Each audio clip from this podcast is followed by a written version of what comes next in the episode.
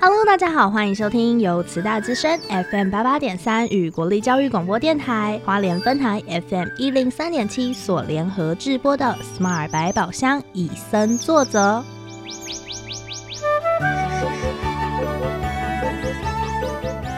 透过 Sherry 与 Porter 看完一系列野望影展影片，邀请来自不同领域的来宾互相交流，带给每位听众朋友们全新的生态观点。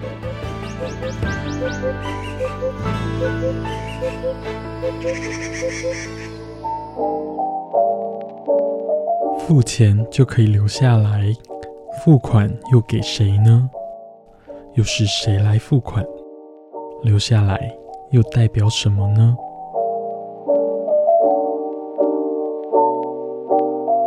犀牛角盗猎是一直以来存在的问题。犀角之翼是将整个盗猎产业血淋淋的摊开在阳光下，从人类对犀牛的残忍，以及在犀牛保育区著名对于犀牛角的经济纠葛，对生态的破坏没有绝对的错，或许可以透过教育来改变。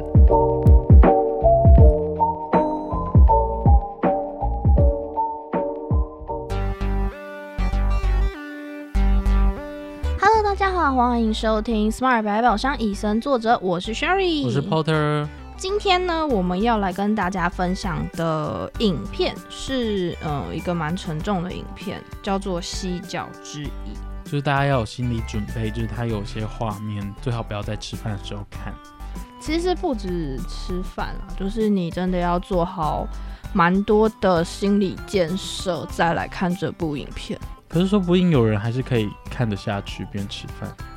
呃呃，好啦，这不是重点，就是对啦，真的要看这部影片，看完之后感触会蛮深的。不过那个心理建设真的要先做好。嗯，它就会让你看到，其实呃人性有那么一部分的黑暗，然后对于动物在他们的环境中，或是因为商业的利益，然后使人的那个经经济还是那种对于钱的贪贪欲，然后去伤害另外的物种。或者是说一昧的相信一些偏方，嗯，可是我觉得偏方好像很难根，因为有些东西是某一个年代根深蒂固他的一种观念。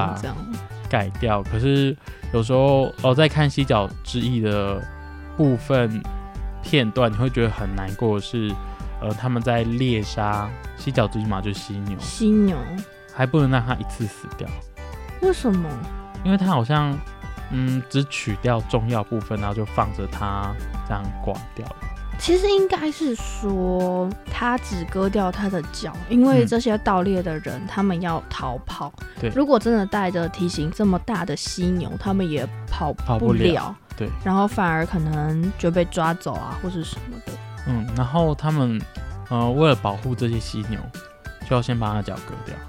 可是其实这是近年来才衍生的一个方法，嗯因为如果真的让这些盗猎的人任意的去割它，他们为了要赶时间，角度一定不会是刚刚好在适合的范围，有的时候割太多，呃，那个犀牛的面部也会毁容。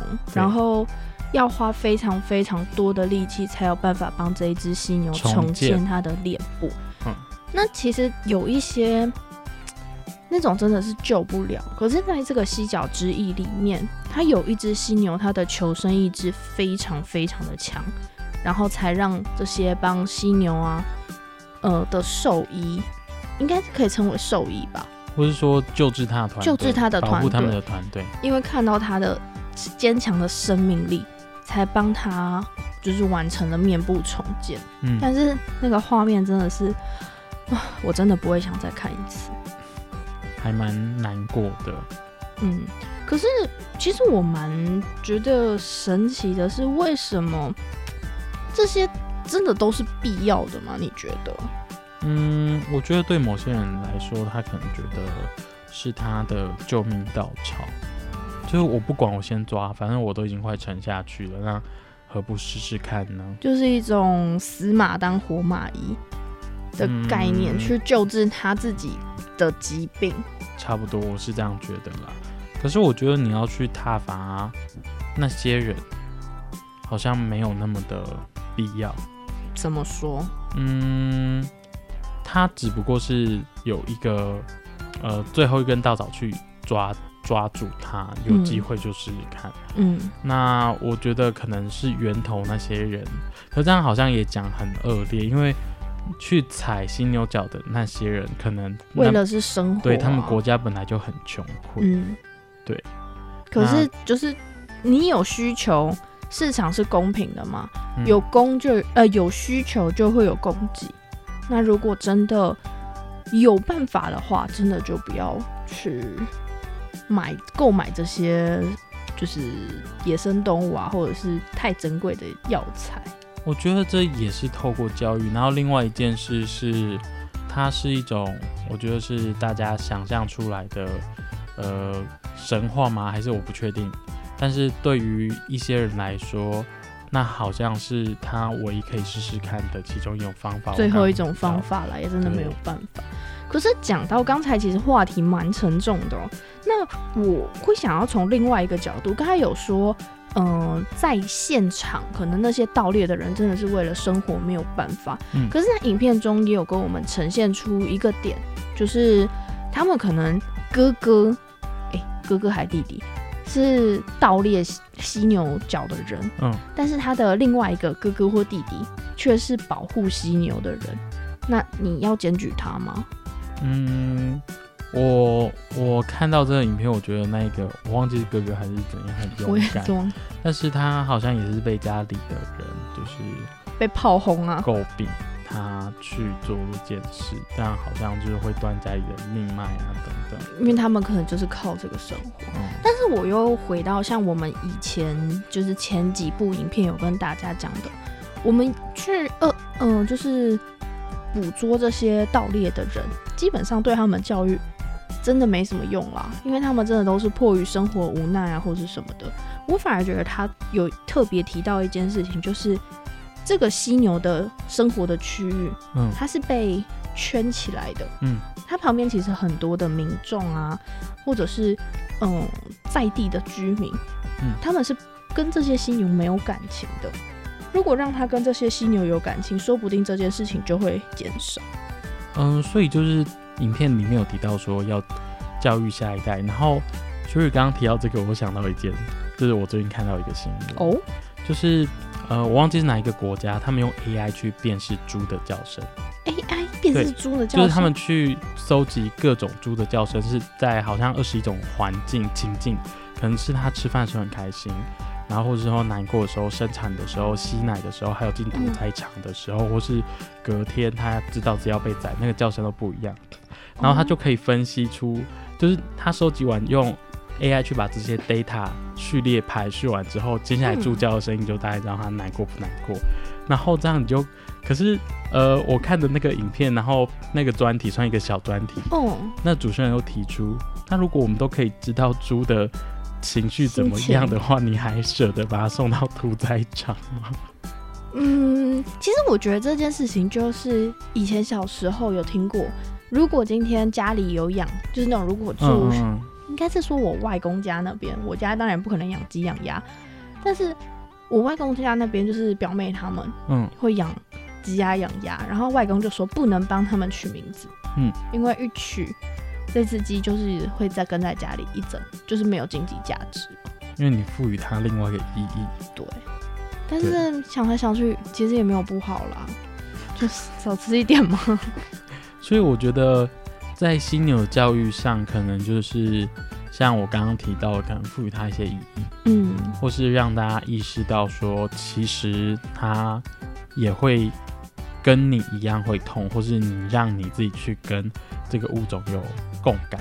应该是说满满的政策都比不过我们的心跟这些动物有连接，对让他觉得说哦，这可能是我家乡的东西，可是我觉得就会这去保护它。这个就是要从小可以做教育，因为你从一个状，就是等你心智成熟到一个状态，你要对它共感，可能有很难的状况。譬如说，你要对你呃桌上这一盘呃鸡烤鸡有共感，可能有点难的。烤鸡蛮好吃。对，所以我我刚刚提到猪的议题，是我们可能可以嗯从各种不同的点去着入，让我们跟这个犀牛建立出不同的连接，嗯，不要再把它当成一种药材。也是啦。不过我觉得更需要强调的是，嗯，不要让它就是受了伤留在野外，这样其实跟把他一刀杀了没有什么样的不同，嗯，反而是更加的残忍。对然后我觉得像最近就是近几年直接把他的脚割掉也是一个方法，就是他也可以去满足那些人的需求就，是他可以变但成是也是保护了他们，不要被盗猎。可能设设立政府设立一些专门饲养犀牛的专区。对，但是这样就嗯少了野生的那个生态多样性啊，这其实是蛮可惜。有些人还是会比较，就算有的话，真的变成一种市场，然后犀牛角免费提供，大家还是会觉得说野生味的比较好哎。这种真的是就是全世界的人都要一起去改变这样的观念。对，诶，那波特刚才讲的话题其实是蛮沉重的，我其实很好奇哦，你自己有没有被推销过这种野味的东西呢？野味，嗯、p o 家很难碰到野味，因为在我有你家只有野莲花，野莲花没有野莲花啊。就可能是自己长出来的啊。我、没有这种东西。我跟你讲，莲花这种东西呢，它大概在不知道几千年前就已经被驯化了，所以我可们可是为什么学校生态池它莲花就是被狗狗扒下去之后，它还会长出来呢？莲那个是睡莲，哦，不一样。不一样。睡莲它的那个，算它的生命很旺盛，嗯，你只要不要让它整个掰，它都可以继续长出来。哦，那你真的没有这样的经验吗？因为我没有什么印象，因为 Porter 在我国小前的记忆就已经没有荤食在我们家，就开始所以野味了，这样我很认真思考，好只有像没野菜。对，不过呃，Porter 想分享一件事，就是刚刚不是提到犀牛，嗯，然后犀牛会去猎捕，原因是可能有一个传说，或是古时候有一个说法，说犀牛角它可以治什么病这样。嗯，那 Porter 会想要说，呃，小时候都会有一些传说，你吃了什么？不是吃，就是对某个物种的恐惧。比如，嗯，我不等一下，虎姑婆是不是一种物种？我先说，我虽然我很想说虎姑婆，但是 你会唱吗？就是我可以唱不，要不要不要，就是除了虎姑婆以外，像 PO 的之前有提到暗公叫，就是、嗯，呃，我忘记它是以前不能听它的叫，听它的叫声不能出门。对，就是猫头鹰或是夜枭这种台湾的物种，我、嗯我忘记是不是夜枭，反正就是某些物种在晚上出现。如果有错，请听众朋友帮我们纠正哦。对，，然后嗯、呃另外一个是山猫，野原闪，哦，不是不啦，是呜不是 呜呜呜，开玩笑的，开玩笑的，新蜘蛛吧？开玩笑的，开哦，玩笑的。你是说你说有一个那个乐乐团团什么山猫的？对对对，不是不是，就是呃，我记得小时候我阿妈都会要不出门，可是我觉得按公叫没有什么意义，因为它在天上飞，又不会咬我。可是他就会说，他会用台语，我忘记那个台语叫什么了，他就哦说山猫会出来吃小孩，然后就一个虎姑婆的另外一个版本的就是更真实的虎姑婆版本，你知道哦吗？，虎姑婆听起来就像卡通人物，啊，对对对，但是再长大一点骗不了了，就变对，山因为猫。POT 很难搞，因为我我其实还蛮胆小，可是你胆小，我胆小归胆小，但是我去想要验证它。就是一个臭小孩的概念嘛。对对对对对。然后像有些地方比较危险，我阿妈就会骗我说，哦那边会有山猫，好像什么刷鸟啊，还是嗯，刷擦啦，我忘记怎么称呼它。嗯然后他后后来我去搜寻跟这种台语里面讲到山猫这种类似鬼鬼怪的那一种概念嗯，的动物，它的象征大概是云豹或是那个石虎。这种东西哇哦，哎、看到石虎还蛮幸运，很可以去买乐透。我没有我没有看过石虎，嗯，只是那是一种传说，就是要吓小孩。哦然后我长大到大概到高中，然后前阵子不是苗栗在炒石虎，苗栗石虎，嗯 大家不懂的就是自己去搜新对对闻啊。对对对。Porter 看说看到这个石虎，我就觉得说，天哪！如果他小时候来找我，一定会超爱他。他怎么可能会把我吃掉呢？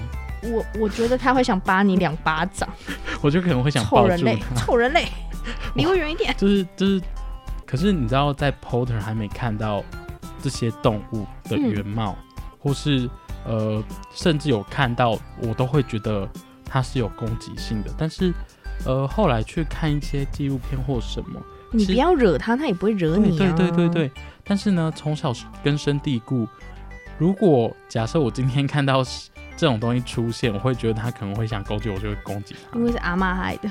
可是也不能怪阿妈，她是嗯为了保护我。哦，也是啦。对，然后嗯，甚至我不知道你有没有听过一个传说，就是黑猫宅急便。不是宅急便，就是呃，在传统的概念里面，只要是黑色的猫咪都嗯，是不吉利的。好像看到什么黑色的猫咪啊，国外好像就黑色的乌鸦啊，嗯，就都是不吉利的。对，然后中国是看到黑色也不吉利，但是看到白色就会觉得它是一个你确定什么？黑色不吉利，白色也不一定吉利？以前是红色才是吉利的，白色家里有事啊。不是不是，我说物种里面。哦。物种。哦，那就是稀有珍贵，因为白化症嘛。对，然后我就会想到这个议题有连接的原因，就是嗯。我们对于一种物种可能会想，嗯，伤害它吗？或是跟它有一些距离，嗯。可是源自于我们呃传统的社会文化或是一种神话，嗯，去影响我们对他们观感。像现在 Porter 如果看到路上有只石虎走过去，拜托你，请你远离它，我会拿照相机去拍它，拜托离它远一点 我可能会被，抓走，对不对？离它远一点拍是没有问题的，但是嗯拜托不要去打扰它就是。看到云豹，你赶快跑吧！虽然他可能对你也没什么兴趣了，但是拜托，赶快离开我真的。看到就是那个照片真的超可爱，还有标本。嗯，对，但是就是我很难想象，就是我小时候不爱怕几点的，没关系，小时候大家都是被被吓到大。的。所以如果从小到大，如果小小孩的时候，阿妈就说哦，不是云豹，因为云豹可能很难看到，嗯而且我们在平地或者在丘陵这种嗯，地形。如果说十五是一种很可爱的什么东西啊，你摸它就是考一百分。等一下，我觉得它还是会绝种。拜托不要再残害我们的石虎了。看到石虎，请赶快回报动物单位就好了。你可以拍，你可以打卡说耶，我今天看到石虎，但请你不要摸它，不要喂食，赶快远离它，让它活得好好的。没有你，它会更好。不是 Potter 意思不是说要把它怎么样，就是我希望说大家对它，像现在我们教育的很成功，对于嗯食物的概念不不再像是过去那样没错。对，所以我真的会觉得说，在教育的部分上很重要，就是所以以后不要就是用一种物种来吓那个小朋友，可能要想其他没有那个是就是可能是台南的教育方式，你们不会台北的教育方式是你在哭，你在哭，我叫警察哦。可是这样这样就不敢去找警察、啊，所以台北的警察比较可怕。可是重点是，我觉得这也是一个像以前的错误的教育方式，嗯因为其实在这个社会中，警察大多都是呃帮助人民的。那我在嗯国外的时候，嗯他们跟我说，他们小时候就会跟他说迷路啊，反正遇到什么鸟事就去找警察。嗯当然不要烦人家啦，就是可能迷路啊，或者是有什么需求的时候，是可以去请求警察帮助的。嗯可是台湾的，因为可能我们的教育就很，哎、不对，我应该是说。Sherry 认知的，我要框框定好，嗯就是 Sherry 认知的这一些些的可能家长的教育，有一些就会跟你说，哦，警你再不乖，我找警察把你抓走。那现在网络上其实也很多这样的故事，对，但是其实这样是不好的。这样小朋友以后如果真的遇到问题，看到警察也绝对要赶快跑，因为他会来乱抓我。Porter 也有被这样说过，可是我就反问大人说，你被警察抓过不？是，我就说，那这样我为什么还要找他来帮忙我？如果我迷路遇到坏人，我为什么还要找他来帮我？可是这是因为你自己有思考逻辑，所以才用那。个石斛来，就是用耍尿来吓我，因为我对耍尿没有什么概念，你知道吗？哦，所以我觉得父母啊，如果希望小孩就是要制服他，然后不让他看电脑或看手机，用电脑控制他，你再不乖，电脑会把你吃掉没。有啊，你再不乖，电脑会坏掉。哎哎、其实这是一个好方法哎、方法，因为电脑真的会坏嘛。对，真的会坏掉。爸爸弄坏的，妈妈弄坏的，跟他自己画的其实差不多啊，都叫坏掉。对，好吧，你那再哭的话，电脑就会坏掉哦；你再哭的话，你 iPad 就会碎掉；你再哭的话，你的手机就会爆炸，这样子。好可怕。好啦好啦，其实这边就只是想要就是建议，也是说我们自己的经验啦。我们嗯以前是被吓到大的，但是对，长大之后才觉得哇哦，好猎奇哦。希望可以嗯提供给小朋友们知道，就是不要害怕这些东西，我们要有正确的观念。那 Porter 想问 Sherry 一个问题，因为 Porter 毕毕竟从小到大在乡下，嗯，然后会看到一些呃动物，算是吧物种动物。嗯，那嗯，我自己会觉得说，就算在动物园看到一模一样的东西，那种感觉很不一样。我不知道你有这种感受。哎、都基本上呢，我在路边看到的动物只有狗狗、猫咪跟老鼠，我顶多再多看到一个马，松鼠、呃，松鼠、人面蜘蛛、人面、蜘蛛、黄蜂。蜜蜂，嗯，蜜蜂。蜂这种东西，我们是看到赶快跑。那松鼠就是丢腰果给它吃，呃，不对啦，我现在其实是错误的，就是不要乱喂食野生动物，就没啦。虎头蜂。你不会去看它，我只会赶快跑。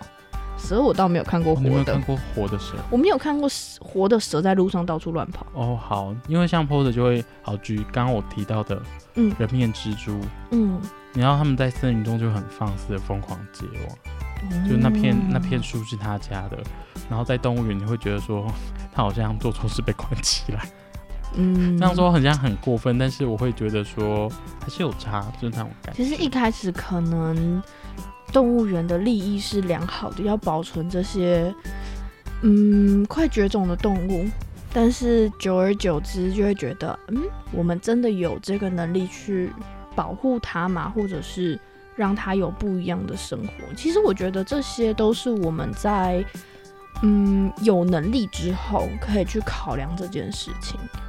上半集跟大家分享了，就是有关我跟 Porter 看到这部影片之后的想法，还有对于现在很多嗯人们对于野生动物的看法。